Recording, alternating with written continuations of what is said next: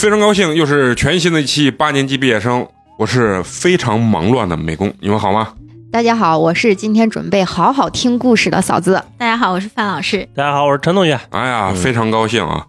你不光今天好好要听节目的故事，你的故事非常的多。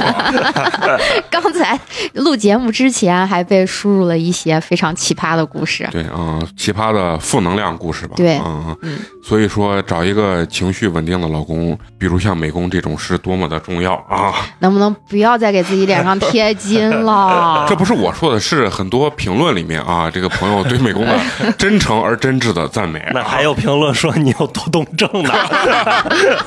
啊，那至于美工到底是什么啊，那这个评论区就留给大家了啊。为什么提到评论这件事情啊？是因为咱们这个八年级呢，也即将做到第二百期了，嗯啊，是一个非常不容易的事情。所以呢，二百期的时候，咱们肯定要想一想有什么花样啊，嗯一个特色的节目。最后我们是这么想的啊，想把这些年啊各个平台上的听友们对我们真挚的这个呃辱骂呀、赞主要是美、辱骂。诋毁啊、吐槽啊，嗯包括赞美的这些留言啊，整理整合出来一些比较有意思的啊，然后咱们进行一个分享和讨论吧。嗯啊对，当时有这个想法的时候，然后我还跟嫂子跟范老师说，我就说如果录这个的话，就想问你你们两个扛不扛骂啊？啊，嫂子说我无所畏惧啊，我就简单给嫂子念了一一两条，嫂子当场就崩溃了。啊 哪有我？我当时给美工说的是，我说这是辱骂我们，根本不是，大家只不过是非常公平公正的去点评这个事件而已，好吗？好，这期节目到时候就会很有意思啊。嗯，最近呢，大家听节目啊，如果想被分享的话，大家可以在我们评论区多多留言。对，啊就有留言，就是感想也行，问题也行，就是大家多多留言。啊，骂嫂子也行对，啊但是最好是打赏留言，说到美工心坎里了哎。呀，范老师现在越来越懂美工的心了啊。好，今天说了这么多铺垫啊，就是想跟大家热络一下啊啊。那咱们今天要录一期什么样的节目呢？啊，就是许久未给大家奉献出来的这个幽光点映局嗯啊好长时间了，是我很喜欢的。对对对，半年了吧？对，然后而且这是陈同学的一个专属节目啊，而且呢，陈同学准备这期呢是在陈同学还未当爸爸爸之前，啊，一直准备到啊，这娃已经要百天了啊，然后才拿出来跟他们分享啊。嗯为什么说一直没时间录呢？因为某些朋友来的比较频繁啊，为咱们输出了非常多的情感性的故事。陈同学的节目没有档期，你不感谢啊？安排不上，啊，行，那咱们今天就要把咱这麦啊交给咱们陈同学啊，陈同学依然是老规矩，给咱们先是从这个电影儿，然后讲完之后呢，再给咱们还原一下这个真实事件。对真实事件。嗯，今天要跟大家分享的这部电影呢，叫做《房间》，是二零一五年的一部电影，而且我相信这部电影呢，应该很多朋友都看过，因为当年也是拿了好几个奥斯卡的提名吧。啊、对这个电影，昨天陈同学跟我说的时候，我就说我是看过解说的啊，没看过电影本身。没看过电影。就是我现在一百部电影里面，可能就有九部啊，就 就是看的这么精准的数字吗？啊，有一部就是觉得看完解说以后觉得哎非常有意思，嗯然后然后再去看。哎，对，而且呢，我看解说已经看到啊，就是懂了一些基础的这种电影知识。以前老听那种什么导演系的那些啊、学生呀、什么叫拉片儿嗯嗯啊、我不知道什么叫拉片儿是什么意思啊。结果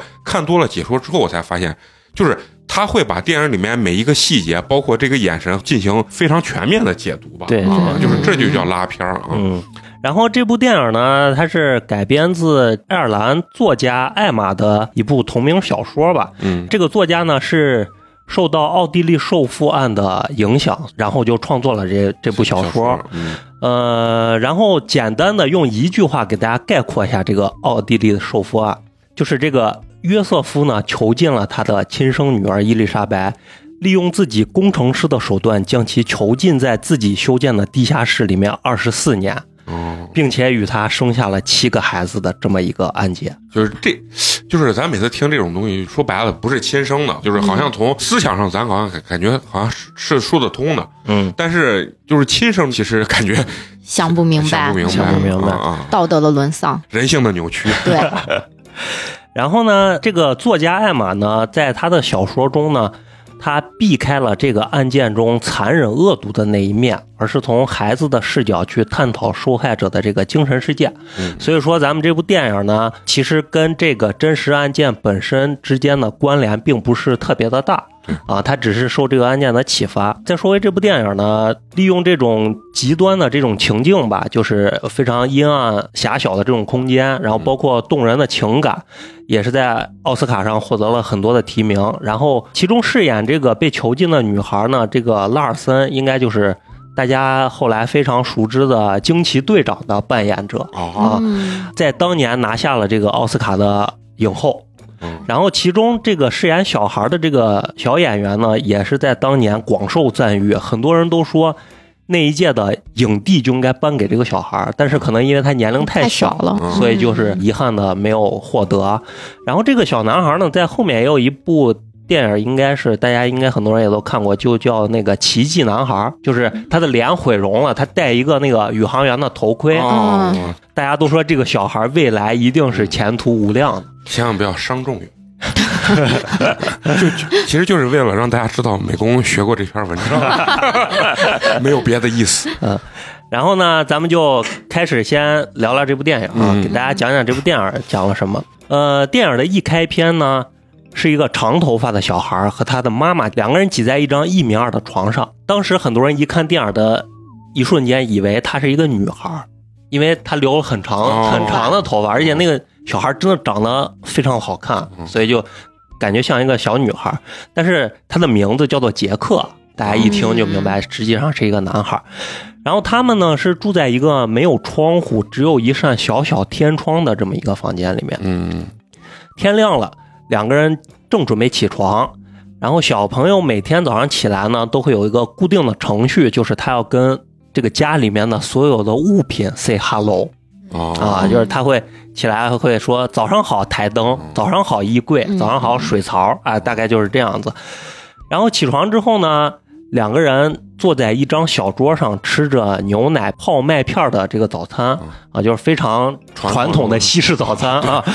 然后妈妈呢就让杰克说：“你先把维生素吃了，就是维生素片儿吃了，因为他们的食物的种类并不是很丰富，嗯所以要补充一些这个维生素。在吃的过程中呢，妈妈的牙齿就很疼，嗯呃，通过他们两个人对话就可以知道，妈妈的这个牙疼已经是一个长时间的毛病了，显然她是没有办法得到治疗的。但是妈妈给杰克的教育呢，就是一种就是心胜于物的这样一种教育方式，就是说，你只要不关注他，不在乎他，哦他就不会困扰到你。然后呢，今天是小杰克五岁的生日，妈妈呢就说：“你知道我们今天要干什么吗？我们今天要做一个生日蛋糕。”啊嗯小杰克就非常的兴奋，他说：“是真的生日蛋糕吗？像电视里一样的生日蛋糕吗？”妈妈说：“是的，但是呢，我们做之前呢，要先干好每天该干的事情，嗯就是早上起来要先刷好牙，打扫完房间的卫生，完成每天的身体锻炼。”嗯啊，就即使在那么狭小的房间里，他也每天要锻炼身体。杰克的每个生日呢，妈妈都会给他量身高，然后画在那个墙上面。啊今年呢，杰克又长高了不少啊嗯，从四岁长到了五岁。这个时候呢，就通过一系列的镜头吧，一摇摆，咱们就可以大概看到他们的这个生活环境，就是非常非常的狭小。嗯呃，就比如说他要锻炼身体，他必须要把他吃饭的桌子要折叠起来，挪到一边儿。哦但是呢，一切都收拾的井井有条啊，嗯非常的整齐。呃，终于到了这个做蛋糕的环节，小杰克呢也是全程参与，嗯帮妈妈呢又和面又打鸡蛋又搅拌黄油嗯啊，嗯蒸面包嘛。我就说这个画面咋这么熟悉呢？然后呢，他们最终是烤出来了一个小小的蛋糕，嗯但是呢，这只是一个蛋糕胚。啊啊，呃，妈妈呢在表面抹了一层蛋黄酱，因为它没有奶油，嗯抹了一层蛋黄酱，然后写了一个数字五，啊然后睁开眼睛的杰克说：“我们赶快点上蜡烛吧。嗯嗯妈妈说：“我们没有蜡烛。”杰克就说：“可是真正的生日蛋糕就一定要有蜡烛。嗯他说：“你不应该问老尼克要牛仔裤，应该要蜡烛。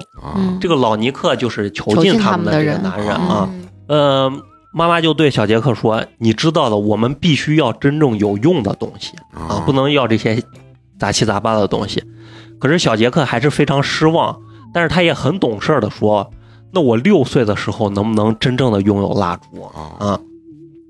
然后到了晚上呢，杰克就跟他的妈妈一起这个泡澡，他们有个小小的浴缸啊，你看他一形容到这儿，我就完全想起来这个电影。是吧？啊，就包括他那个长头发。对，啊，呃，洗完以后呢，妈妈就在床上给小杰克讲着这个睡前故事，并且呢再给他哺乳。嗯你想他已经五岁了，嗯，但是还要这就是对他的一种安安抚方式吧啊。啊，安抚好杰克之后呢，妈妈并没有让他在那个一米二的床上睡觉，嗯而是在衣柜中给他铺了一个小床。嗯，这个衣柜呢，刚刚好能容纳下杰克的身高。呃，杰克为啥要在衣柜里睡呢？是因为床太小，他俩要分床吗？其实并不是的，而是老尼克晚上要来找他妈。啊，嗯呃，随着几声这个铁门打开的声音呢，一个老男人就来到了他们的房间里。这个人就是老尼克。嗯进门以后呢，他说：“这是你要的牛仔裤。”啊，就撇给了妈妈，然后说：“你要的葡萄太贵了，我把它换成了梨罐头。”嗯呃，这个时候老尼克呢就看到了桌子上吃剩下来的生日蛋糕，嗯。然后给妈妈说：“你应该告诉我他过生日的嗯，我会为他准备礼物的。嗯”看似的关心呢，但实际上他连杰克今年多大了他都记不清楚，并且呢，在说这些话的同时，嗯。就在解自己的皮带、啊脱裤子。啊。啊呃，妈妈呢让杰克睡在衣柜里的目的呢，就是他的底线就是我不让杰克与老尼克正面接触。啊啊，这是他的底线。呃，以至于呢，杰克的脑海里，这个老尼克到底是不是真实存在的，他是有所怀疑的。嗯呃，因为在他的世界里，很多东西都是虚拟的，嗯，因为他一出生通过电视看到了很多的东西，但是他没有见过实物。嗯比如说，他知道这个房间里的盆栽是真的，但是他不知道树是真的。啊他知道这个蚊子呀、蜘蛛是真的，但是他不知道松鼠、小狗是真的。啊嗯他自己就是画画画了一只狗，嗯叫 Lucky，他就会天真的认为有一天这个 Lucky 会真的来找我啊啊，他分不清这种虚拟和现实。呃，一天呢，妈妈在吃苹果的时候，那颗坏掉的牙就掉了，然后妈妈就把这颗牙齿交给杰克进行保管，就说这是妈妈身体的一部分嗯啊，妈妈就留给你，你你保管好。呃，然后他妈就牙很疼嘛，可能也发炎了，脸都肿了，然后就躺在床上就睡着了。这个杰克呢，就一个人在玩玩具，他突然发现他家的灶台下面有一只小老鼠，这是他之前从来都没有碰到过的生物。嗯然后他就拿了一点点食物残渣嗯放在地上，想把这个老鼠引过来。可是就在老鼠正准备过来的时候，妈妈一本书就飞过来了，就把老鼠给吓吓跑了。了，杰克就非常生气的给妈妈说：“我终于有一个好朋友来找我了。”嗯就就跟他认为那个小狗会来找他是一个道理啊。他觉得有有一只小老鼠来找他玩了，呃，说你这样会杀死他的。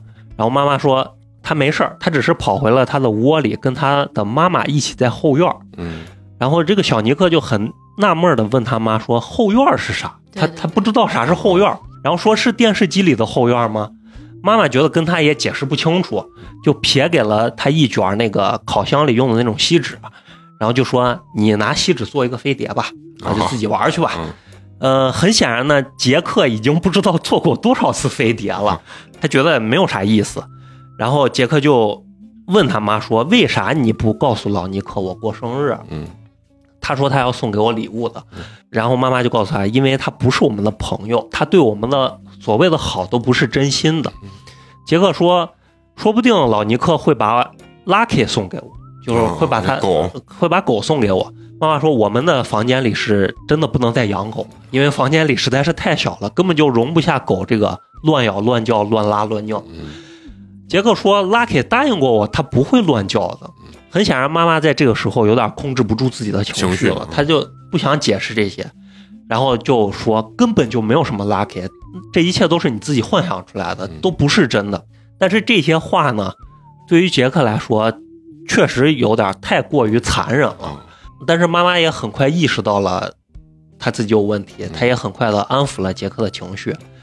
然后这个母女俩呢，每天早上起来的第一个任务呢，就是冲着那个天窗要大喊五分钟，就希望某一天可能会被外界的人听到他们的声音。嗯妈妈告诉杰克的是，可能这样会叫来外星人。就是其实你看他妈对他的教育，就一直用这种童话的方式或者这种虚幻的方式，就跟其实正常就是家长编娃的，对啊对对就是，应付小孩，就很多东西没法解释，就编一个故事啊。然后呢，当晚呢，老尼克又来了，嗯小杰克还是睡在了他的这个衣柜里面。嗯这次呢，老尼克给他带来了一辆遥控玩具车，哦哎，说是作为他的生日礼物。这对于这个杰克来说是非常非常高级的一个玩具了嗯，够他玩很长很长时间。然后妈妈呢就问老尼克说：“你把维生素带来了吗？”嗯老尼克说：“哎，那都是浪费钱，没用的。哦”妈妈说：“如果我们能吃的好一点，可能真的就不需要维生素。”嗯，老尼克就说：“你又来了，能不能停止你的抱怨，多一点感激？” 这个时候你就会觉得他俩的对话啊，就不像是谁把谁囚禁起来，啊而是更像一个这个女人在依靠这个男人，因为她确实她也没有办法对，独立的去生活。这个妈妈这个时候还说：“谢谢你为我们所做的一切啊。”老尼克又说：“你就是完全不了解现在的世界，嗯谁付的这里的电费嗯，谁为这里的一切买的单？你觉得我应该怎么把这一切维持下去？我已经失业六个月了。”然后这个时候，妈妈就非常关心他，说：“那你找工作了吗？”老尼克这个时候暴怒，就掀桌子说：“外面压根儿就没有工作。”因为他的声音非常大，就把在衣柜里睡觉的杰克就吓醒了。嗯，呃，杰克就发出了动静嘛，然后老尼克就对着衣柜拿糖果去引诱杰克，就想让杰克出来。嗯这个时候呢，妈妈只能安抚这个老尼克，就说：“我们去床上吧，去床上。吧。嗯。呃，因为这个妈妈一直在保护杰克，不跟老尼克见面，就要守住他的这条底线。嗯。然后呢，一般的情况下呢，这个老尼克是不会在这个房间里面留宿的，一般他是办完事儿就走了，嗯。因为他楼上还有妻儿嗯，妻儿的嘛啊，所以一般老尼克走了以后呢，妈妈就把杰克从衣柜里抱出来，嗯。或者呃杰克自己醒了，他就自己回床上就睡觉了。可是就今晚这个老尼克没走，嗯嗯半夜醒来的杰克呢就就出了衣柜，然后这是他第一次真正跟老尼克面对面。出于好奇呢，杰克就走到了这个床边上，盯着老尼克看。这个时候呢，老尼克也醒来了，就跟这个杰克打招呼。嗯这时候他妈也醒了，他妈的反应非常的强烈，然后就大喊着：“你不要碰他，你不要碰他！”嗯然后这时候老尼克一个翻身上马，然后就把他妈的头死死的按在这个枕头上面，让他不要喊叫。嗯然后老尼克就非常愤怒的穿上裤子就走了，然后就留下母女俩就抱头痛哭。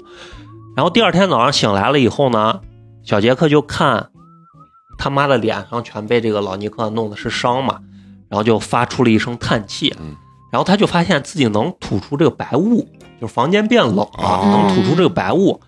然后他就对他妈说：“你看，我是龙，我是龙，就是能吐气。哦因为他们这个房间里的电、水完全是由老尼克掌控的。哦昨天晚上老尼克气急败坏，出去就把他们电掐了，哦然后就把他们就没有取暖设施了。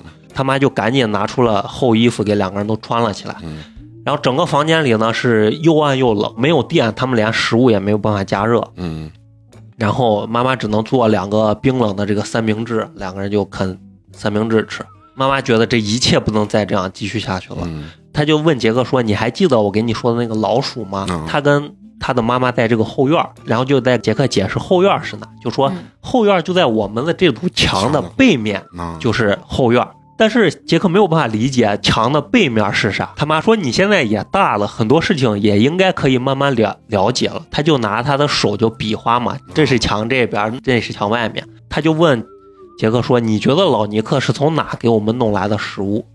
然后杰克脱口而出就是：“他是从电视里用魔法给我们带来的。”妈妈就说：“这个世界上根本就没有魔法，你所看到的电视里的东西都是真实的，是真实的人。”然后杰克就问他妈说：“朵拉也是真实的吗？朵拉应该是一个卡通人物嘛？”嗯然后妈妈就说：“朵拉是画出来的，但是那些脸跟我们长得很像的，那都是真的，包括大海呀、树呀、猫猫狗狗呀，嗯这些都是真实的。”呃，然后杰克就问，就说：“这怎么可能呢？嗯这怎么可能有那么大的空间能放下这么多的东西呢？”哦他不知道外面有多大。很显然，他的脑袋承受不了这些这些东西，然后就说我们能不能就吃三明治吧？其实妈妈在跟他讲这些东西的时候，他妈是非常就是焦急的，认为他现在长大是可以理解这些东西的。然后这个时候呢，他妈就突然发现这个有一片树叶飘落到了他们那个小小的天窗上，嗯然后他妈就赶快把他抱起来，就他说：“你看那那是树叶。”然后杰克就说：“那怎么可能是树叶呢？树叶都是绿色的，它为啥是黄的？”呃，然后就说你说的其他东西呢？那些树呀、草地啊、猫猫狗狗都在哪儿呢？他妈就说我们看不到，因为我们只能往上看，我们不能看两边儿。然后杰克就大喊，就说你都是骗我的，你都是骗我的。你还记得这个《爱丽丝梦游仙境》吗？嗯。就说爱丽丝其实不是一直都在这个仙境当中，说妈妈其实也不是从小就活在这个房间里的，说以前有一个小孩子叫乔伊，就是他自己，嗯。就说跟他的爸爸妈妈住在一所有后院的有吊床的房子里面，嗯。说你应该管他们叫外公外婆，我们一起在那儿荡蹦床，一起吃冰淇淋。等我长大了一些，到十七岁的时候，有一天放学的路上，有一个男人撒谎说他的狗生病，但其实根本就没有什么狗，他把我拐到了这里，拐到了他后院的这个小棚小棚屋里面，就是这间房子，用厚厚的铁门把我们锁在了这里，开门的密码呢只有他知道。我已经在这儿生活了七年了，但显然杰克是接受不了这个故事的，他就大喊着：“我才不要听这个故事，这个故事好无聊。”顿时就是两个人都崩溃了啊！妈妈呢就一整天这个卧床不起，杰克呢也只能玩他的遥控车去发泄他的情绪，就把遥控车都拆了嗯。但是其实杰克呢，他也慢慢的在有所思考吧，他就在未来的这个看电视的过程中，就一直在问他妈说，这个到底是真的还是假的？啊啊，他就有这个意识了。呃，慢慢的他也就能分得清这个动画片和真实的画面了。他也就是慢慢的相信了他妈说的这个老尼克不是他们的朋友。啊然后他就说，再等到老尼克来的时候呢，我就要从衣柜里冲出来，狠狠的 kick his ass，攻击他。然后妈妈就说呢，我给你讲一件事情，我刚刚被关到这里的时候，我曾经试过要攻击老尼克，我当时拿的是这个马桶水箱的盖儿，这个是房间里面最重最重的物品。但是呢，因为我跟他的实力悬殊实在是太大了，一下砸下去没有砸准，反而被他这个反击了。嗯然后你看我现在这个手腕总是酸痛，就是当时留下的这个老毛病。杰克就说呢，我们可以趁他睡着的时候干掉他。嗯然后妈妈说，那之后呢，我们又不知道房间的密码，把他干掉，我们还是出不去嗯啊。所以就是说，我们要使用一些计谋啊。妈妈的计划呢就是这样的，就说因为老尼克断了电，房间里面非常的冷，他就想让这个杰克装病，发烧发得很厉害，想让老尼克把他带去看病，趁机呢把这个他提前写好的纸条递给医生，悄悄的塞给医生。他妈就开始不停的这个烧水，就是给杰克热敷，敷他的脸，然后把小脸弄得通红通红的，就感觉就像发烧一样。呃，还这个抠吐自己，然后有一些呕吐物，然后就感觉这个生病生的很真，并且呢，这个杰克是真的非常害怕。他就老尼克进来的时候，他都在颤抖，就真的感觉就像生了很严重的病。可是这个老尼克并没有同情他们母女俩，嗯。就说我明天带强效的药过来，然后就转身就走了。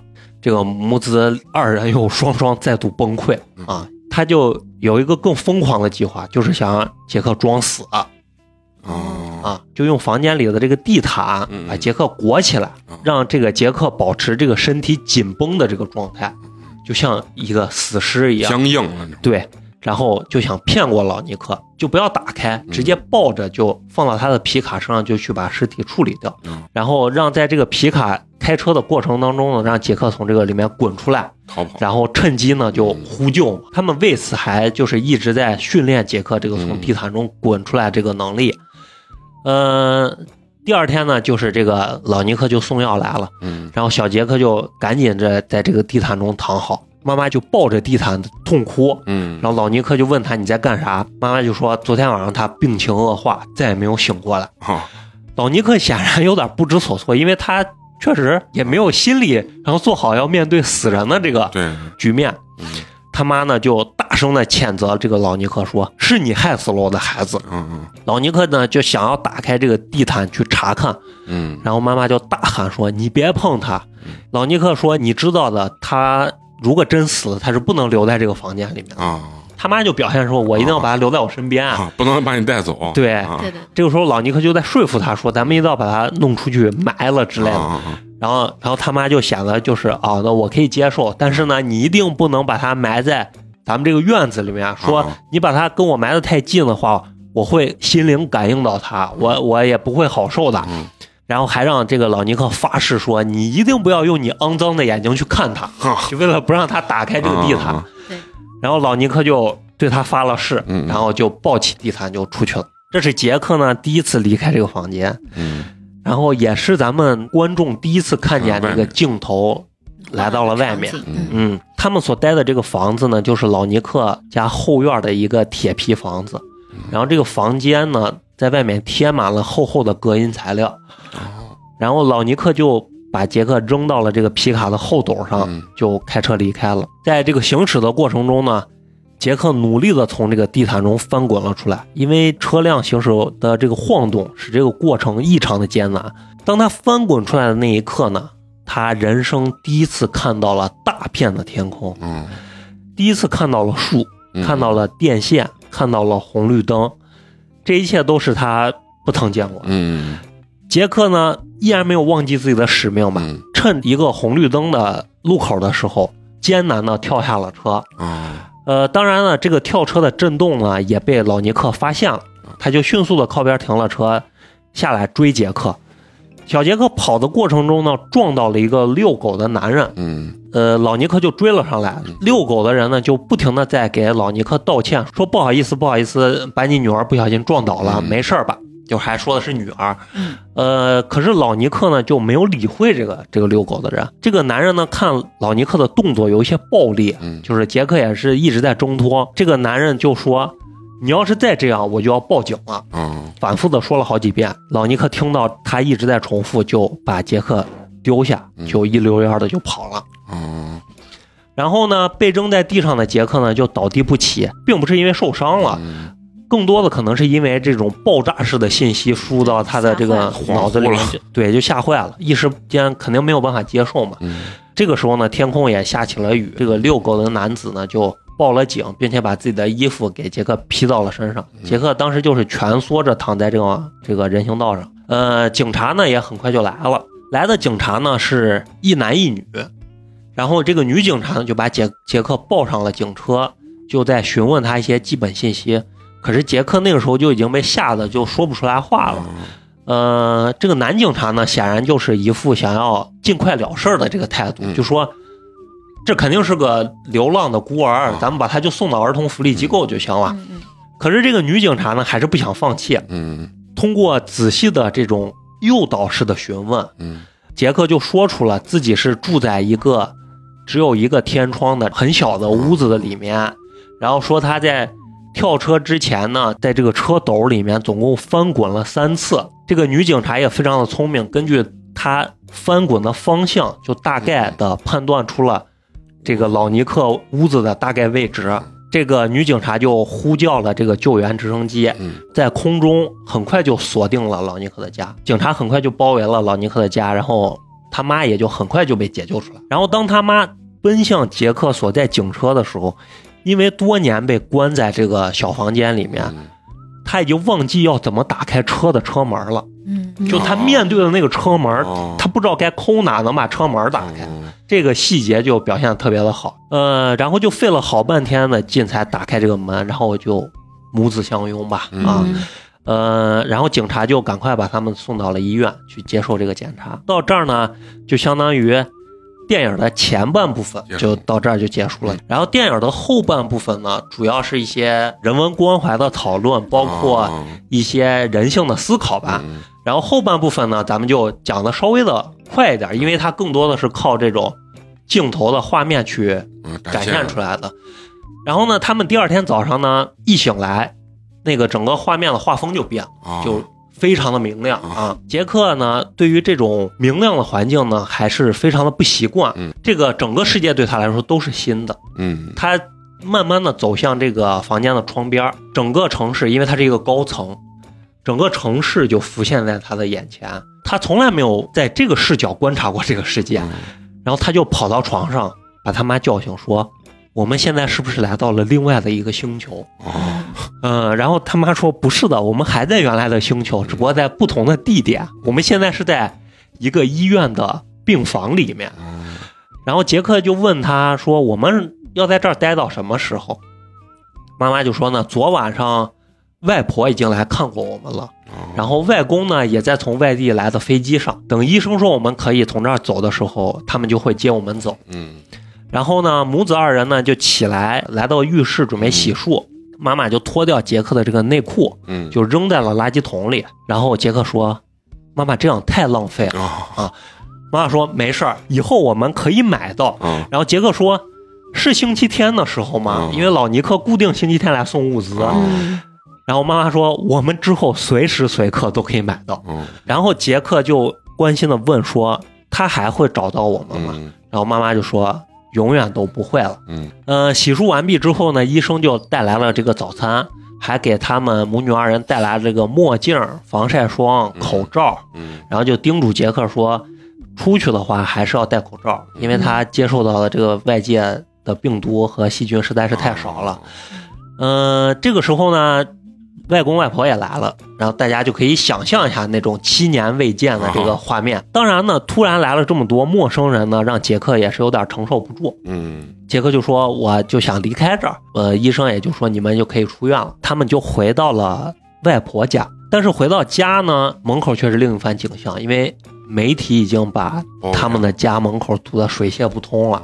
这七年过去了，就是外公外婆也因为女儿丢的这个事情，也就离已经离婚了。然后这个外婆也已经改嫁了。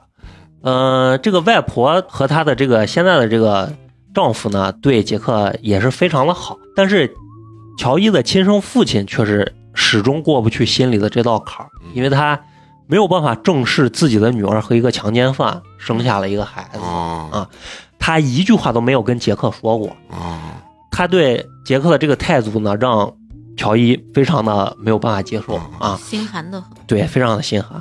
乔伊和这个新世界的接触非常的不顺利，就包括蜂拥而至的媒体，包括亲生父亲的这种不理解，再包括杰克的这种不适应，他俩这个重返真实世界的过程是非常真实的，就描写的非常真实，并且是非常刺痛的，非常特别的不顺利。而且你想，这个外婆不可能一直养着你们俩，嗯嗯人家现在也有新的家庭了，对，他还得想办法养他的儿子，就是乔伊得想办法养杰克嘛。对，但是他想立马的出去工作也是很不现实的。嗯这个时候就有媒体对他抛来这个橄榄枝，就说你接受我们的采访，独家专访啊，嗯我可以给你一笔钱。嗯嗯这个他也是迫于这个生计，他就选择接受了嗯啊。呃，然后这个采访他的主持人呢，在这个正式开机之前，都是一副非常温柔的模样，也是一个女女记者。但是在直播开始之后，就抛出了一个一个非常非常犀利的问题。其中最过分的一个呢，就是说，就问他，就说，当杰克出生的时候，你有没有想过让老尼克把他从这个小房间内带走，这样他就可以和其他孩子获得一样的童年了？这可能才是最极致的一种牺牲吧。嗯，然后这个问题的这个言外之意，肯定就是说他有点儿他有点自私。自私啊。嗯站在局外人肯定都能想通，这个嗯。主持人是为了这个博眼球、流量对。对，然后呃问的这个问题。但是呢，这个问题在他这儿他是久久都没有办法嗯，就对，接受的嗯。在这种巨大的心理压力之下吧，他就选择了自杀，想吃安眠药自杀。还好呢，就是杰克及时发现，啊他半夜醒来，然后发现他妈没在，然后发现浴室的水龙头一直一直在响，嗯然后他就冲进去看他妈，这时候他妈已经倒地了。他就赶快叫了这个外婆过来。通过他妈自杀这个事情，杰克受到了触动吧？可以说，杰克真的是一个非常坚强的一个孩子。嗯就是在他妈特别脆弱、想要逃避一切去选择自杀的时候呢，他选择站了出来。他在通过他自己的努力去融入这个世界。他原来非常害怕跟别的小孩子去玩儿一块儿玩儿，然后他这个时候主动的给外婆说：“呃，我想去跟隔壁邻居家小孩一块玩，因为这个时候他妈是被送去住院了，啊。这个时候他还留着他的长头发，啊。然后他就给他的外婆说：“我想剪掉我的长发嗯。啊，我想有所改变吧，大概就是这样一个意思。”然后他说他想把头发剪下来送给他妈妈，让他妈妈也能够有勇气面对未来的世界，有所改变。然后这个乔伊呢，就面对这个杰克的坚强吧，两个人就决定再次拥抱这个世界。然后母子二人的生活呢，也就慢慢的回归了正常啊，大概就是电影该有的发展的方向。嗯从此呢，也让两个人呢这个关系更加的紧密吧，也嗯催生出了非常多幸福的时光啊，就是电影该有的套路啊。呃，然后最后呢，就到了影片的结尾。嗯呃，结尾呢，杰克主动的提出了说，他想回到五年前的这个小房间里再去看一看。哦当他们第一次从外面的世界走进这个房间的时候呢，杰克触摸了这里的每一样物品，然后就像跟老朋友告别一样的，跟他们的从前的生活告别，就是暗示着他们真正的影响新生活从此跟以前告别了。影片也就在这儿就结束了。就比较圆满的一个结尾啊。对，嗯哎，他刚刚说的那个，他爷跟他姥对这个娃的这个态度嗯非常不一样。嗯他这种表现，其实我我我作为一个男性，我就比较理解，就是因为我确实我跟他没没没多大感情，然后我一见这个想到了我就是我自己女儿因为这个情况受受伤之后产生，我确实是对他是有敌意的，我觉得对对对，内内心会产生这种排斥的这种心理。嗯就如果我是的话，我可能也反正比较难以接受啊。看见他就会想起女儿被侵犯呃这对对对，嗯就是被囚禁这几年，受到非人尽受尽痛苦。对。嗯然后因为我看了那个当时芒山拍的那个，但是那个娃呢，当时算是个呃婴儿的一个状态了。嗯嗯反正他妈就是在淘宝过程中，就是想把这个他的小孩一块带走。当时看那个电影的时候，我带入的，我就我其实没理解他妈那个做法，因为如果是我的话，我可能就是为了自己逃跑，我可能会不管娃，对就先把自己跑了再说。对，甚至我再回来再报警啊，或者怎么样，嗯这这个这个情况啊。那陈同学非常精彩的讲述了一下这个整个电影的一个状态啊。嗯其实你看啊，看和听给人的感受是不太一样样的啊想象力无限，想象力无限。就是我相信刚才咱们每个人脑子里这个房间的这个画面是完全不一样的，嗯啊嗯然后这个感受，包括这个小孩和母亲的这个状态，肯定都是不一样的啊。然后咱们还这部电影其实还是很推荐大家去看一下的。对嗯嗯，这部尽量这部电影我在抖音里面看过，尽量不要学美工跟嫂子啊，看什么解说，看一分钟一口气看完这种系列对，啊。有些好电影其实看看整片的感感受还感觉是不一样的。不一样的嗯，尤其是咱们比较简述的后半段，其实是这个影片的精髓所在。对嗯这个确实可能靠一些画面的东西来打动你吧。对嗯。行，那咱们也是老规矩啊，嗯，就是讲完电影了，肯定就要聊聊原本这个案件啊，一个真实的一个还原吧。好，那接下来就给大家讲讲这个案件在现实中到底是一个什么样的情况啊？嗯这个案件呢是发生在奥地利，奥地利的一个地方叫做阿姆施泰滕，嗯，这个名字很绕口。很很陌生啊，啊就不是也不是什么大地方。啊然后呢，这个主犯也就是这个受父，他的名字叫做约瑟夫，嗯他是一九三五年生人啊，哦到今年应该也八十多岁了，啊。嗯，但是现在还活着，在监狱里还活着。哦，还活嗯。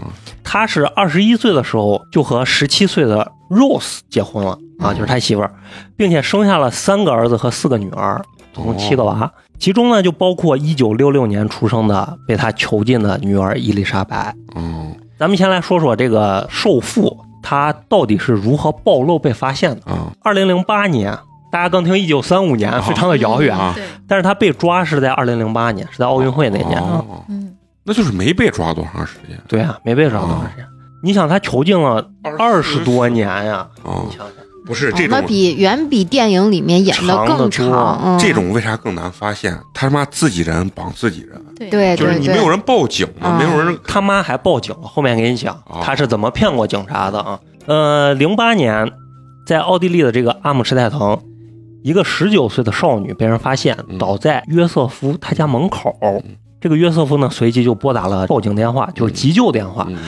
呃，这个少女呢就被救护车送到了医院，然后医生就发现这个女孩的身体状况非常的糟糕，并且危及生命。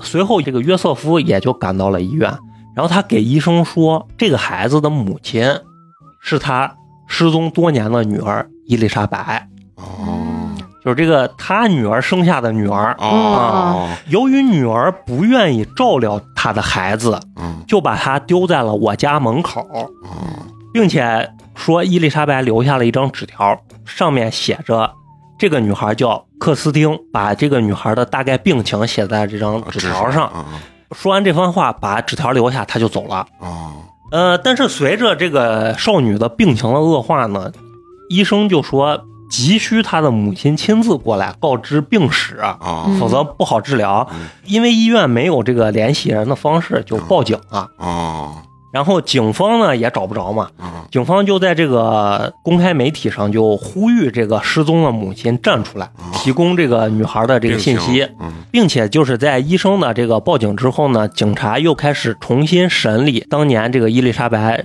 这个失踪案件的这个档案，嗯。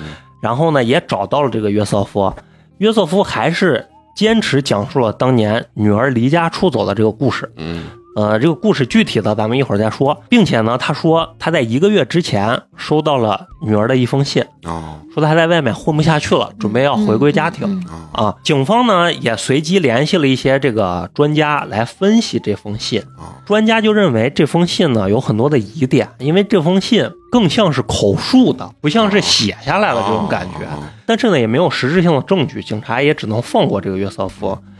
呃，直到一周以后，他家失踪二十四年的这个女儿伊丽莎白，终于在约瑟夫的陪同下来到了这个医院。哦最后实际上是这个约瑟夫也扛不住了。哦啊呃，警方呢就随即把他们就拘捕了。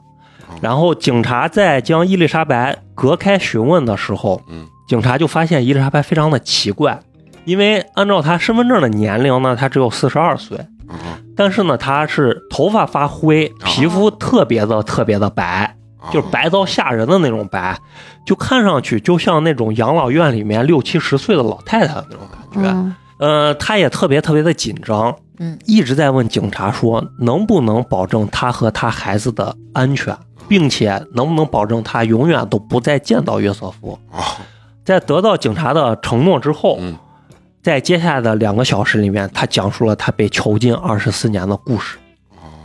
也就是在接下来数周内占据全球各大媒体头版的啊这样一个奥地利首富囚禁自己亲生女儿的这么一个案件。嗯，然后接下来呢，咱们就说说这个约瑟夫啊。这个约瑟夫呢，是当地还比较出名的一个建筑工程师，嗯为人体面，在外人眼中呢是一个好好先生。嗯呃，然后他的母亲这个 Rose 呢是一个家庭妇女，子女们呢也都非常的乖巧。当然呢，这只是在外人眼中看上去的样子。实施呃，事实上呢，在伊丽莎白十岁左右，这个夫妻二人呢就开始了长期的分居。然后从一九七七年开始呢，约瑟夫就开始对十一岁的女儿伊丽莎白进行这个虐待和性侵犯，就等于在他的感情不和之后，啊，就对自己女儿下手。哎，那有没有讲到就是他他有四个女儿嘛，是吧？对，那他是为什么？这个应该是老小吧？嗯哦他还将这种色情杂志嗯就放在伊丽莎白的这个枕头下面，就这种性暗示嘛哦啊。因为那会儿才十一岁你想十一岁才上啥小学？啊，小学是不是小学？小学小学六年级，嗯，然后呢，也也因此呢，伊丽莎白在完成了义务教育之后，他们那儿的义务教育是十五岁，跟咱是一样的，可能是吧？嗯啊一样初中毕业啊，初中毕业义，务教育对，然后他就没有选择再去接着上学，啊他就选择去参加一个这种女招待的培训，就礼仪吧，嗯应该就是礼仪。然后他就打算接受完培训就工作，因为他就为了离开家，离开他父亲。嗯呃，但是呢，约瑟夫的这个出格行为在这期间还是一直在不停的这个发生。培训还没结束，这个伊丽莎白就忍无可忍了，她就离家出走了，和一个朋友呢就躲到了维也纳去。啊然后他爸还是不想放过他，就报警了，说我女儿失踪了。哦然后警察在找了三个礼拜之后，把他女儿就找着了，嗯然后就送回了家里面。逃跑失败的这个伊丽莎白呢，在一九八四年呢中旬完成了这个培训，嗯并且在他们附近的一个城市找到了一份工作。本来以为这样呢就可以逃离这个约瑟夫的魔爪，但是他没有想到，他父亲还是没有打算放过他。嗯就在他收拾东西想就准备走的时候呢，他爸就给他说，地下室有点活需要他帮个忙，啊他走了就彻底没有人帮他了。伊丽莎白就跟他去了地下室。哦哦，然后咱们先来仔细说一说这个地下室啊。啊这个地下室呢，是一九七八年，这个约瑟夫向政府申请批准，让他扩建他家的地下室嗯。但是在合法扩建完成之后呢，约瑟夫又通过挖掘墙壁获得了更大的地下室的空间，嗯等于他非法扩建了。在之后的两年的时间里，将这个隐匿的地窖变成了一个监狱。呃，他在这个地下室里面安装了一个洗脸盆儿嗯一个马桶，放了一张床，然后有电暖气，有冰箱。然后到这个一九八三年呢，他为了增加更多的空间呢，就新建了一条只有他知道的通道。最终建好的这个地窖呢，有一个五米长的走廊，然后在走廊的两边呢有一个储藏区，然后还有三个小型的开放式的房间吧，就是这三个房间里面有一个是储藏区和浴室，然后有两个是睡眠区，有两，嗯然后每个睡眠区有两张床。这想的好，对他早早的构建出来了。刚不是说了吗？是一个工程建筑工程师工，程师这没这专业知识，你真干不造不出来这玩意儿。对嗯，然后呢，这个地下室总占地面积有五十五个平方。哦，这个地下室呢，总共有两个入口，一个入口的门重达五百公斤。嗯由于这个门破破烂烂，而且它由于它的这个重量呢，多年来被认为是废弃的啊，就是以为是个废门。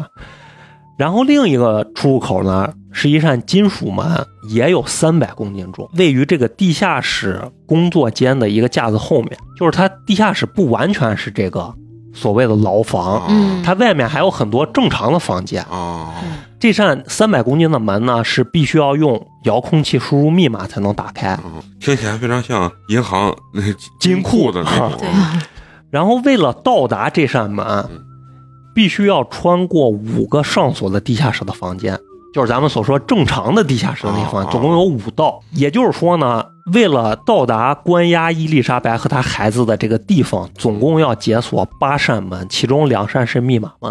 哦，嗯你就想想有多么的隐蔽吧。啊，搞了个迷宫在底下。对嗯然后刚才就说呢，约瑟夫让伊丽莎白到地下室给他帮忙嘛，嗯嗯实际上就是密封这道重达三百公斤的钢门，因为伊丽莎白显然是不知道地下室这些事儿，她也不会下去，平常她也不下去。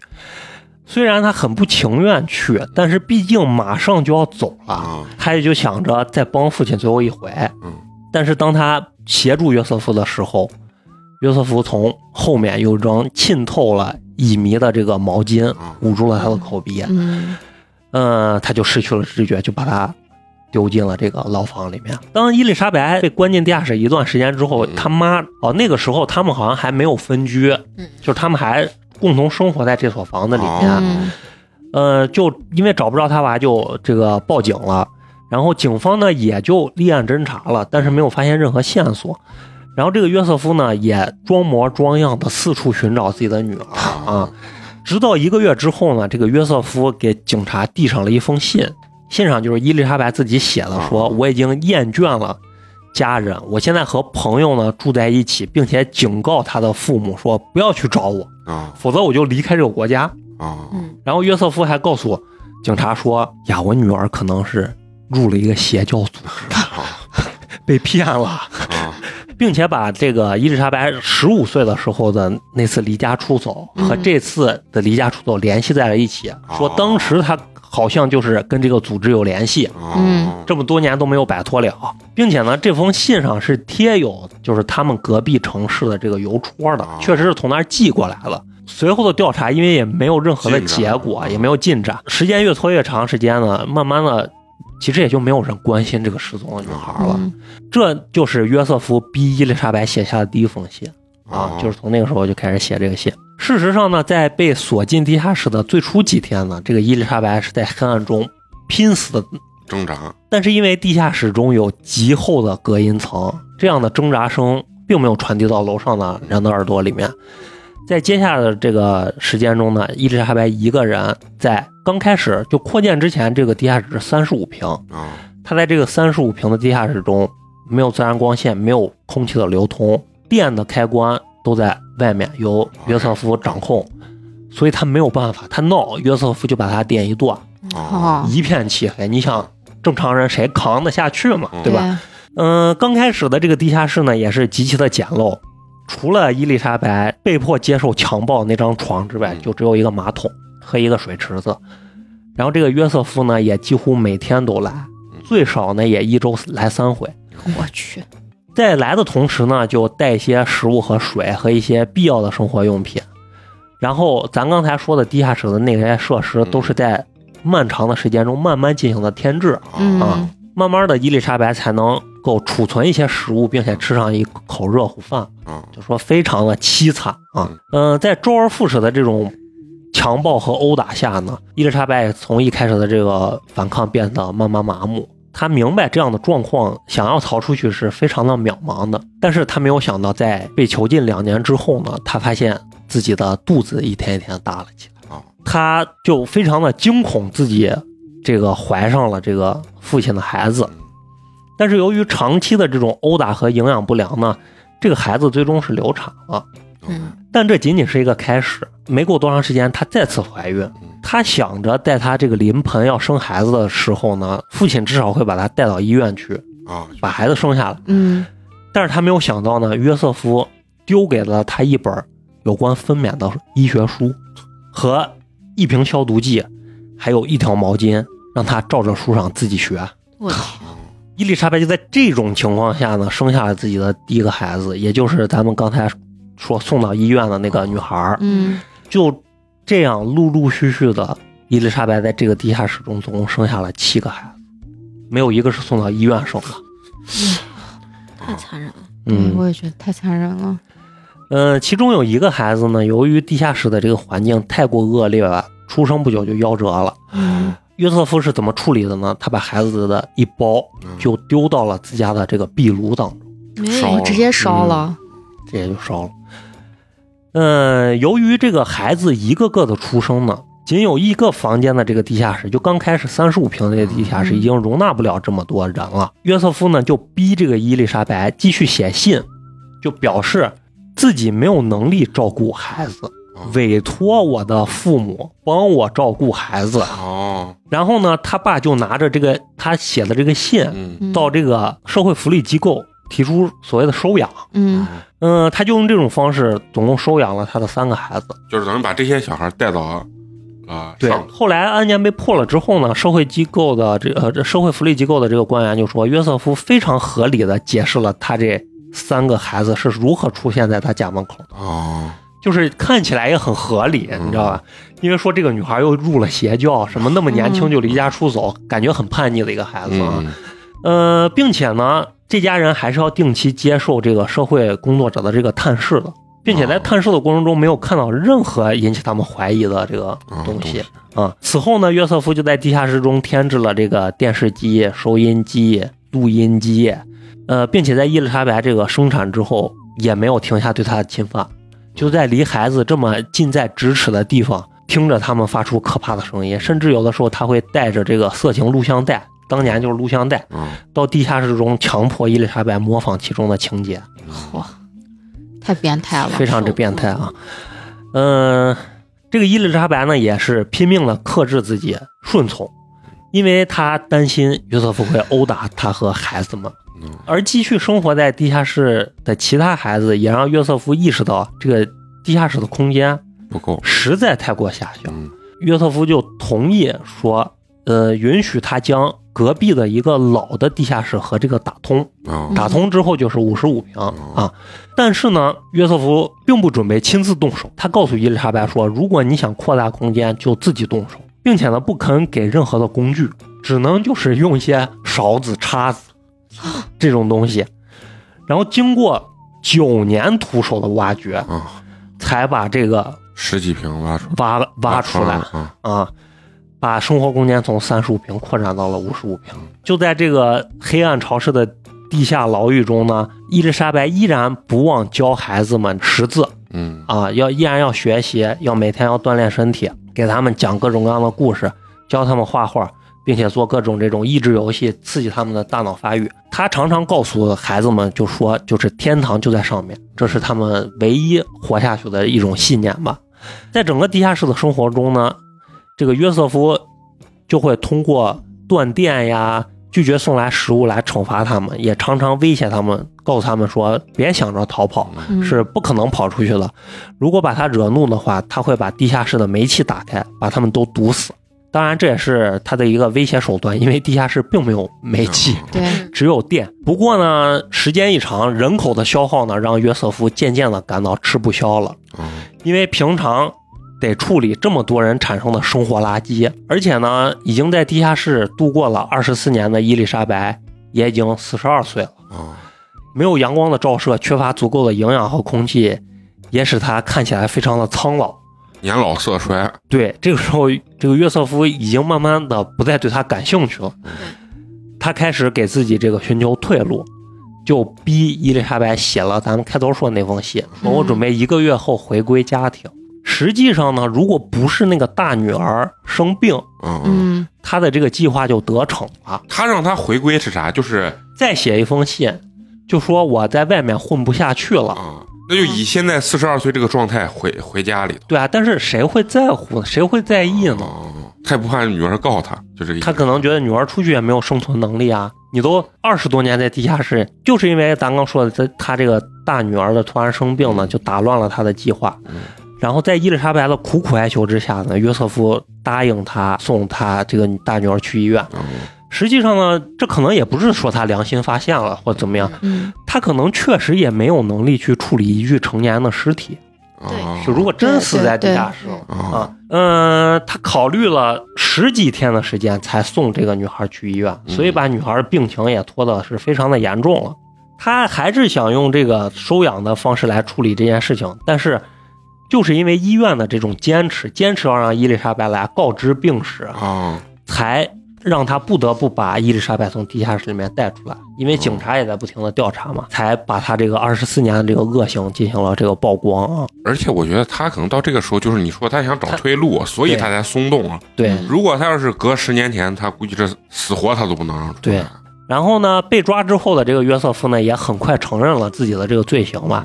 随后呢，警察就搜索了这个约瑟夫的住处，这是一栋三层高的小楼。呃，约瑟夫和妻子呢住在三楼，嗯一楼、二楼呢是出租的。警察在搜索地下室的这个过程中呢，必须每隔一小时就上来换气，要不然就扛不住。啊所以你就可以想象这个地下室的环境是多么的恶劣啊。呃，然后在询问这些租住的人的时候呢，这些人说曾经呢听到过一些奇怪的声音，但是呢，约瑟夫只是解释到说，这是因为房子常年的这种老旧、年久失修、管道的这种故障发出的这种怪音儿，并且特别严厉的要求这些租客呢远离地下室和花园儿。但其实这些要求对于租客来说非常的正常啊啊，因为你毕竟是租在人家的房子里。呃，在警方的调查中呢，约瑟夫的更多经历呢也就被曝光了出来。这个约瑟夫的童年实际上也不是非常的幸福吧。他说他的母亲呢过去常常打我，打到我躺在血泊里，啊让我感到了完全的这种羞辱。我从来没有得到过他的一个吻。啊在约瑟夫结婚了之后呢，他的母亲也是跟他们生活在一起的。啊随着时间的这个推移呢，小的时候是他害怕他的母亲，慢慢的长大了之后了，成了他的母亲害怕他，因为他也出现了很多暴力的倾向。嗯据约瑟夫自己说，他曾经把他的母亲也是锁在了他们家的阁楼上，然后并且是把这个阁楼的窗户用砖全部就封死封死啊，直到他母亲去世。嗯至于关了多长时间了，他自己都记不清楚了，但是据推算，可能也关了有二十年哎，哦啊！你就想这个人，所以说他关他女儿不是第一回关人啊，啊。这都有点传承。对，他在一九七六年的时候，曾经持刀进到别人的房间，强奸了一名二十四岁的护士，并且威胁他说：“如果你尖叫，我就杀了你。”可是这个罪行呢，在他们国家只让他判了十二个月，但是具体为啥咱也不太清楚啊。呃，并且根据奥地利的法律呢，这个犯罪记录呢是十五年之后永久删除的，哦就是任何机构都查不到他的犯罪历史，所以这也导致他当时申请收养伊丽莎白孩子的时候，福利机构是查不到他的犯罪史的。然后呢，就开始了法庭对他的审判啊。法庭指派的心理医生呢，对约瑟夫进行了这个心理评估吧。在这个沟通的过程中呢，约瑟夫承认自己计划将女儿关起来，是以便释放他自己心里阴暗的那一面，因为他对外还要表现一个好好先生的人设。嗯并且声称自己呢就是为了侵犯而生的嗯，自己已经隐忍了很长很长时间，如果不把女儿关起来。那他可能会对别人做出更糟糕的事情，他反而觉得我关的是我自己的女儿。啊自己给自己推脱呢。真是的，嗯，然后根据这个伊丽莎白再也不用见到父亲的这个承诺吧，啊，奥地利的检察官和调查人员呢就采取这种录像的方式来录制这个证词。嗯审判的过程中，陪审团总共观看了长达十一个小时的这种录像。据陪审员说呢，这些录像太过令人痛心，以至于他们一次观看的时间不能超过两个小时，因为实在坚持不下去。就是他证词，对他证词的那个录像，所有的录像整整看了两天才看完。庭审的过程中呢，约瑟夫进入法庭，他一直用一个蓝色的文件夹挡在自己的脸上。呃，奥地利的法律是规定他有权利这样做的，就不把自己的脸露出来。然后起初呢，约瑟夫是否认了全部的指控。嗯根据约瑟夫的律师说，在庭审的第二天，伊丽莎白伪装坐在了后面的那个观众席当中。哦他说他看到了约瑟夫和伊丽莎白有一个对视，说他认为正是这一次目光的相遇改变了约瑟夫的想法，他很快的就承认了自己嗯除了谋杀之外的所有指控啊啊。呃，最终呢，他被判处的是这个终身监禁，不得假释嗯啊。然后到此呢，这个案件也就告一段落了。嗯嗯、然后最后呢，咱们再来说一说这个后续吧。嗯他这个伊丽莎白和他孩子的一些后续啊。呃，在获救之后呢，伊丽莎白和她幸存的这些孩子呢，还有她的母亲，嗯被安排在了当地的一家心理诊所。她的大女儿呢，也在经过一段时间的治疗之后完全康复了。嗯在这个诊所中，他们与外界隔绝的这个进行心理上的治疗。伊丽莎白所有的孩子都需要接受治疗，包括楼上的和楼下的孩子都需要进行心理上的治疗。呃，楼下的孩子呢，是因为被剥夺了正常发育嗯的权利，生活在地下室中，他自然需要接受这个治疗。楼上的孩子呢，是因为他们知道了这个约瑟夫啊抛弃他们母亲的这个事实，啊。并且呢，后来有报道说，其实这些孩子在小的时候也受到了约瑟夫的一些虐待，虽然没有伊丽莎白这么严重啊，哎，那他这几个孩子都是正常，就是发育上面都是呃，没有说那么细，因为说可能医院还在检查，嗯因为他们是因为这种乱伦关系生下的孩子，啊可能有一些遗传的遗传的问题。呃，在经过了一段时间的心理疏导之后呢，伊丽莎白和她的孩子制作了一些手工海报，在他们这个小镇的镇中心进行展示，嗯。因为他们其实受到了非常多外界的这种这种帮助吧。呃，他们就感谢当地人民对他们的支持。他们说，希望很快有一天他们能够恢复到正常的生活当中。此后，他们花了很多时间来回复来自全世界各地数百封的这种信。地下室的这些孩子在努力的去进行一些户外的训练、体育训练，孩子还是恢复的很快了。很快，这些孩子就可以跟外界的其他孩子一起去参加像夏令营啊这些活动。啊只不过就会被暗中进行一些保护，因为其实更多的是避免一些狗仔队靠近他们。对，但是呢，伊丽莎白还是受到了很多狗仔的这种骚扰。嗯呃，其中有一次就是伊丽莎白在给他们安排这种住所的厨房里进行做饭，就狗仔冲进他们家，对他进行一顿拍照。所以最终他们还是又回到了这种医疗机构里面去进行生活。最终，奥地利政府给他们最终的解决办法是在奥地利比较偏远的一个不知名的一个村庄，嗯给他们建了一所房子，并且给了伊丽莎白和这六个孩子全新的身份。啊说这座房子是像堡垒一样的安全啊，嗯呃，并且当地的警察也会对他们进行暗中的保护，所以使家庭中的所有人都能够正常的参与社会活动哦啊。伊丽莎白呢也通过了这种驾照的考试，她可以正常的带着孩子们去出门去采购东西。她和她的保镖之一托马斯比她小很多，小二十多岁，发展成了恋爱的关系。然后到了二零一三年呢，奥地利政府呢就用混凝土填满了他们这个老房子的地下室，把它彻底的封死啊，并且把这栋住宅最后进行了拍卖啊，这件事情就等于是彻底的结束了。彻底就过去了。在监狱里的约瑟夫呢，对自己的这种罪行没有任何的忏悔啊啊，他一直在监狱里面说：“你们去看看每家人的地窖，说不定你会在那里发现比我干的更恐怖的事情啊！”哦就他没有任何的忏悔之意。他就觉得这是全是这是很正常他的事情世界观可能就是这对。因为他的种种言论嘛，他在监狱里经常挨揍 啊，也被打掉了很多颗牙齿。在二零二一年呢，就很近了，嗯就是前年的时候嗯，当地有一项裁决说要将约瑟夫从精神病拘留所嗯释放到普通监狱，因为他们认为他现在的精神状况这已经不能再对外界构成任何的威胁，因为他可能已经八十岁了，哦就认为他已经没有威胁了对。当然，这一份这个裁决还要经过维也纳最高法院做出最终的决定，才能看生不生效。嗯假设这个真的生效了，嗯那约瑟夫在二零二三年，就是今年嗯就能假释出狱了。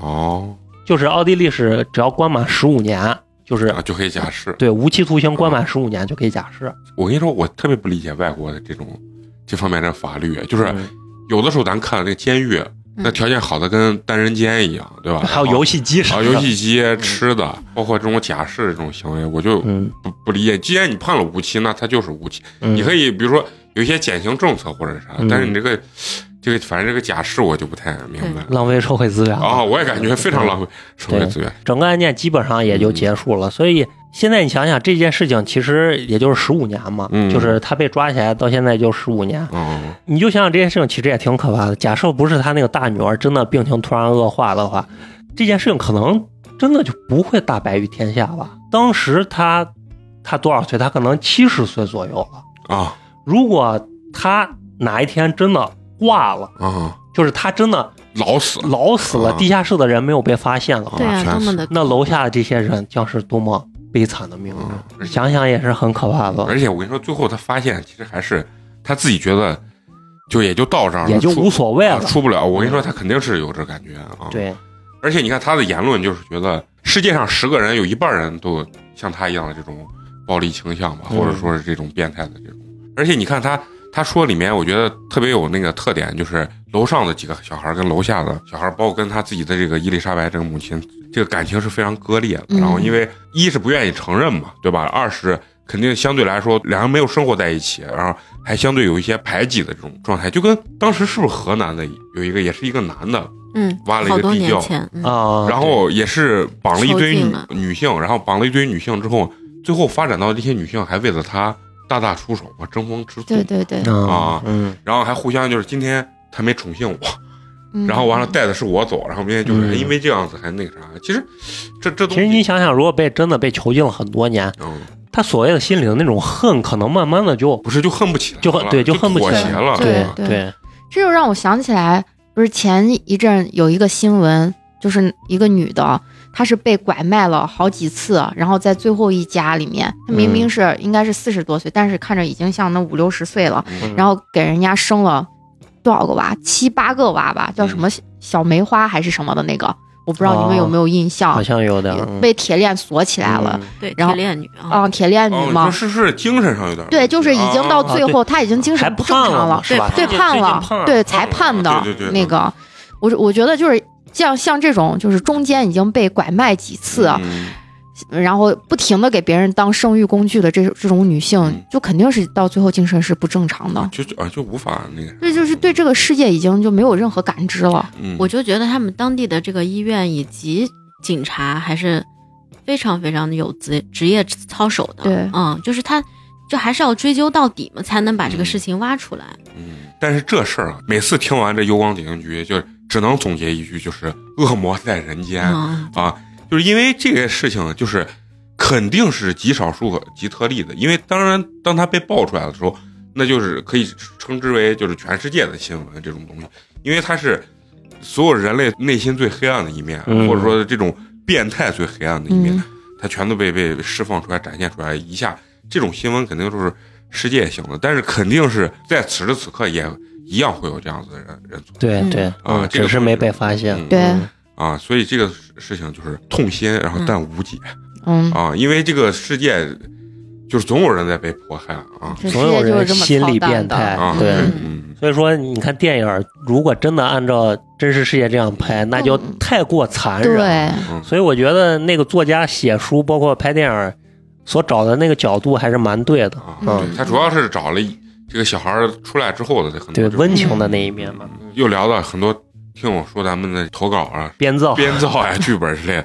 其实有的时候，往往真实世界案件来说，那时候更加的残忍；对按故事来说，那就是更加更加的精彩。精彩。嗯，世界之大，简直是无奇不有。对嗯那也非常感谢陈同学啊，一个人的一个半小时的输出啊，然后也把我我们几个也听得比较入迷吧。对对对，相信咱们的听友听这一期的话啊，可能就会更觉得陈同学是一个有魅力的男人啊，嗯仅次于美工的一个有魅力的男人，我都哭着哭着想吐了，你再别说了。哭着想吐。所以咱们最后呢，开一个薛小的玩笑啊，还是要把这个整个气氛拉回到一个比较快乐的一个状态下啊，不希望大家听完咱们八年级的节目之后会有一种悲伤的感觉。对嗯油光点映局这个系列吧，反正确实可能是喜欢的朋友很喜欢，对，嗯，但是也有很多朋友觉得可能听起来会比较没有意思吧。啊嗯，我觉得不光是没有意思，不光没有意思，更是无聊，是吧？你想这么说？不 是 是人性，人性是有懦弱的一面的，是你不敢直面这种非常残忍的事情，对嗯所以你选择逃避，这是一种懦弱的表现。对对，所以有些人说美工是一个懦弱没有出息男人，可能也对吧？我这么说的时候，不是被听友抨击了吗？啊 就我觉得《攸关点映局》这个节目就是特别适合，就是开长时间的这个长途的时候，你可以把它挑出来听。因为之前有听友问嘛，还有什么能推荐呀、什么的，嗯我就推荐这个。但是呃，人家小姑娘就说呀，真的太好听了，但是一个人开夜路有点害怕。啊，对对，对都是案件嘛。对，对，就像很多，我说实话，就是很多那种拍的比较反映历史的一种电影啊，像在拍什么南京南京那种电影，其实我不太敢看。嗯，嗯是对，其实这就是残你啊、忍啊你无法面对这个东西，嗯所以就像听这个东西是，咱们每次讲的都是根据真实案件去改编的，包括最后还原真实案件。其实听完以后，人的心里是很沉重的。那行，那今儿就辛苦咱们陈同学了啊。嗯，接下来呢，还有一个咱们非常重要的环节啊，嗯，就是咱们的这个口播打赏的环节。咱们今天第一位这个好朋友呢，哎呀，依然是咱们非常熟悉而且非常支持咱们的一个老听友啊，就是咱们的甜丝，嗯啊，在成都的西安人，哎，嗯在成都的西安人儿，而且我们跟田四是面基过的啊。对，我对田四的这个颜值的这个夸赞就是只比美工差一点啊。然后呢，咱们田四为咱送来了优质肉夹馍一个，感谢谢谢谢谢啊！田四给咱们留言了，嗯说不开心，竟然没有人打赏。一看就是听了前面那期节目，造黄谣那期节目对对对啊，嗯然后美工说。啊！你们要是 没有美国，就要造你们黄谣啊嗯！可能大家是害怕了啊。嗯，好，也非常感谢咱们田四啊，感谢感谢感谢，，哎好，咱们今天的这个第二位呢，哎，第二位应该也是咱们群里的一位朋友啊，嗯他的这个微信昵称叫做两个冬天，嗯哎，是咱们北京市的首都人民，嗯啊，为咱们送来了凉皮儿一碗，感谢谢谢谢谢。谢，他的留言啊非常有意思啊，嗯他说。听了造黄谣那期支持打赏环节，嗯。念完 CEO 以后，美工说没有其他人了，断档了，一下子笑喷了，迅速来支持 啊！喜欢八年级的各位主播，祝大家身体健康，节目长虹。嗯，感感谢感谢啊！我发现咱确实是不要脸了，今天的两个都是硬要来的，不光今天两个，后面我看看，好像还还有还有，看来美工的威胁是非常有用的哈。好好开个玩笑啊，也非常感谢咱们这些对咱们支持打赏的好朋友啊。嗯那最后呢，还是依然要感谢一下一直坚持收听咱们节目的朋友啊。我们的节目呢会在每周三固定更新。如果你想跟我们有更多的交流的话，可以关注我们的微信公众号“八年级毕业生”，八呢是数字的八。嗯还要今天强调一点呢，就是我们二百期的节目啊，嗯会总结一下咱们听友对我们的这种啊留言，啊留言啊评论啊，然后大家可以近期呢听到节目之后就可以积极的去给咱们留言评论啊，把你自己想说的话都可以说，不管是正面跟反面啊，我们是一个非常有包容性的节目。对，啊啊！即使你赞美美工、贬低嫂子，这事 都无所谓，好不好？尽情的贬低我。你也真够贱的 啊！啊，那行，那关注之后呢，还是一样可以加入我们的微信听友群，嗯，包括呢给我们支持和打赏，还有听我们的这个私播节目啊。对。对，啊，既然说到这儿了，那就要简单的说一下如何对咱们八年级支持打赏啊，就是。关注微信公众号之后呢，在下拉菜单中有这个周边打赏这块儿，嗯。这个菜单点击之后呢，就可以看到我们这个支持打赏的按钮，就可以直接进行购买啊，支持啊，非常简便接直接付钱，啊，直接付钱，啊非常的简便啊。那好，那咱们今天就到这儿，下周接着聊，拜拜，拜拜。